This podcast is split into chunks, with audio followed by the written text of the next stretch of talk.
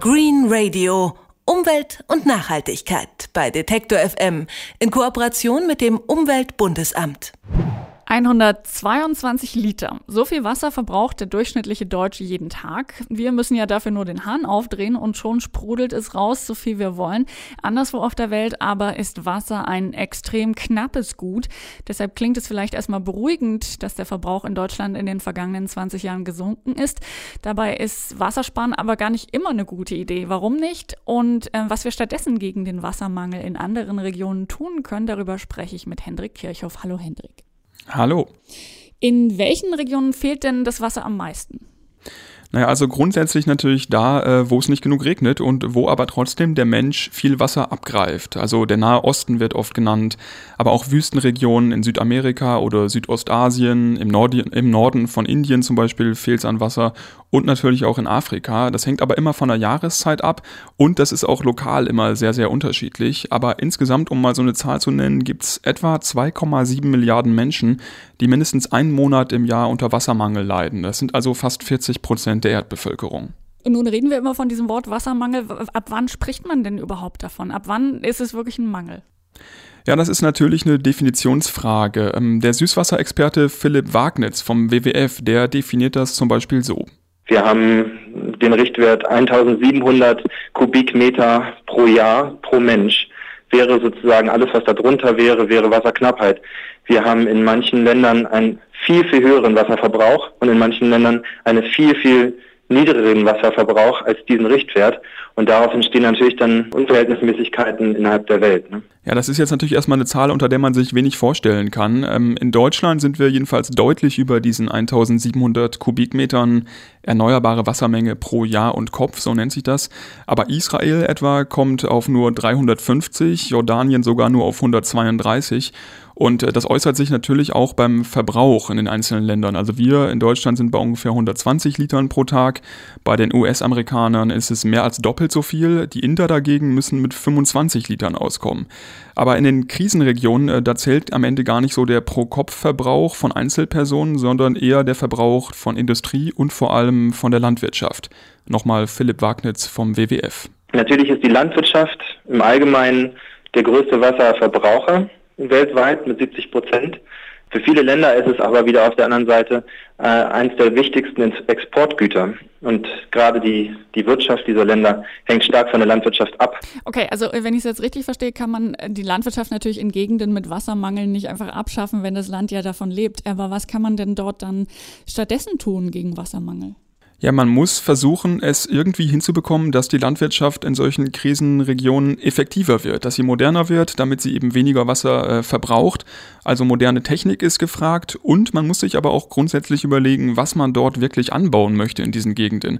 Also das sollten dann vielleicht eher nicht äh, Produkte sein, die in der Herstellung schon extrem viel Wasser benötigen, wie Baumwolle, die in Südostasien gern angebaut wird, oder Reis in Thailand und Indien, Zuckerrohr in Südamerika. Das verschlingt alles unglaublich viel Wasser. Wasser. Nun bekommen wir bei uns ja nicht äh, so direkt äh, richtig viel mit vom Wassermangel, der dann in anderen Ecken der Welt herrscht. Können wir denn trotzdem was dagegen machen in unserem Alltag? Also wir sollten uns jedenfalls ein Bewusstsein schaffen, wie viel Wasser zur Herstellung mancher Produkte so verbraucht wird. Zum Beispiel bei Baumwolle. Woher kommt das Produkt? Ähm, sollten wir uns fragen. Und vor allem äh, kommt das dann aus einer Gegend, wo eigentlich zu wenig Wasser für Baumwolle ist. Und wenn ja, dann sollte man eben vielleicht lieber ein ähnliches Produkt nehmen, was aber aus einem anderen Land kommt. Ähm, man spricht da auch vom virtuellen Wasserfußabdruck. Das kennt man ja, äh, den CO2-Fußabdruck. Also der virtuelle Wasserverbrauch, der hinter jedem Produkt steckt. Und dafür müssen wir eben erstmal ein Bewusstsein entwickeln. Aber ist ja schon ein bisschen schwierig für mich jetzt auch zu wissen, ob es nun gerade in dem Land, wo ich jetzt mein T-Shirt gekauft habe, also selbst wenn ich das weiß, wo das hergestellt wird, ob das dann tatsächlich auch genug Wasser dort gibt. In der Tat, das ist ziemlich schwierig. Ähm, derzeit müsste man dazu wirklich schon richtig recherchieren. Das ist unrealistisch, das macht ja kein Mensch beim Einkaufen. Und deshalb meint Philipp Wagnitz vom WWF auch, dass die Verbraucher da viel besser aufgeklärt werden müssten, beziehungsweise dass es Möglichkeiten geben müsste, ähm, dass sie sich eben selber irgendwie aufklären und informieren. Wir denken auch, dass es in der nächsten Zeit stärker so sein wird, weil immer mehr Sensibilisierung innerhalb der Bevölkerung stattfindet, Menschen sich dafür interessieren, was sie essen und äh, Menschen auch wissen, dass Wasser zum Beispiel ein, ein Thema der Zukunft ist. Ähm, deswegen sind wir noch lange nicht da, wo wir sein wollen, aber in der Zukunft denke ich doch auch, dass es in der Industrie immer stärker ankommt. Also was ich jetzt gelernt habe, beim Einkaufen sollten wir vielleicht umdenken und mehr auf das Thema Wasser, Fußabdruck achten. Ähm, aber jetzt doch nochmal vielleicht ganz dumm nachgefragt. Ist eigentlich äh, irgendjemandem auf der Welt woanders geholfen, wenn ich zu Hause bei mir Wasser spare?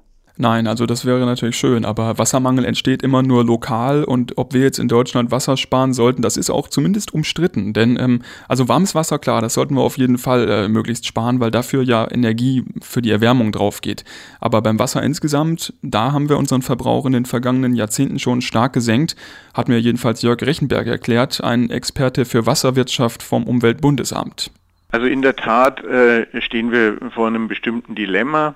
Die Bürgerinnen und Bürger haben seit äh, den 90er Jahren auch wegen der äh, zur Verfügung stehenden Technologien äh, bei Waschmaschinen, Spülmaschinen in der Toilette ihren Wasserbedarf äh, reduziert von 147 Litern 1990 äh, auf 122 äh, Liter heute. Also Jörg Rechenberg, den wir gerade gehört haben, der hat am Anfang gesagt, wir, wir stehen mit dem niedrigen Verbrauch ähm, vor einem Dilemma. Wieso das denn? Weil der niedrige Verbrauch in manchen Gegenden in Deutschland eben äh, schon Probleme macht mittlerweile, weil die Leitungen für viel mehr Verbrauch eigentlich ausgelegt sind.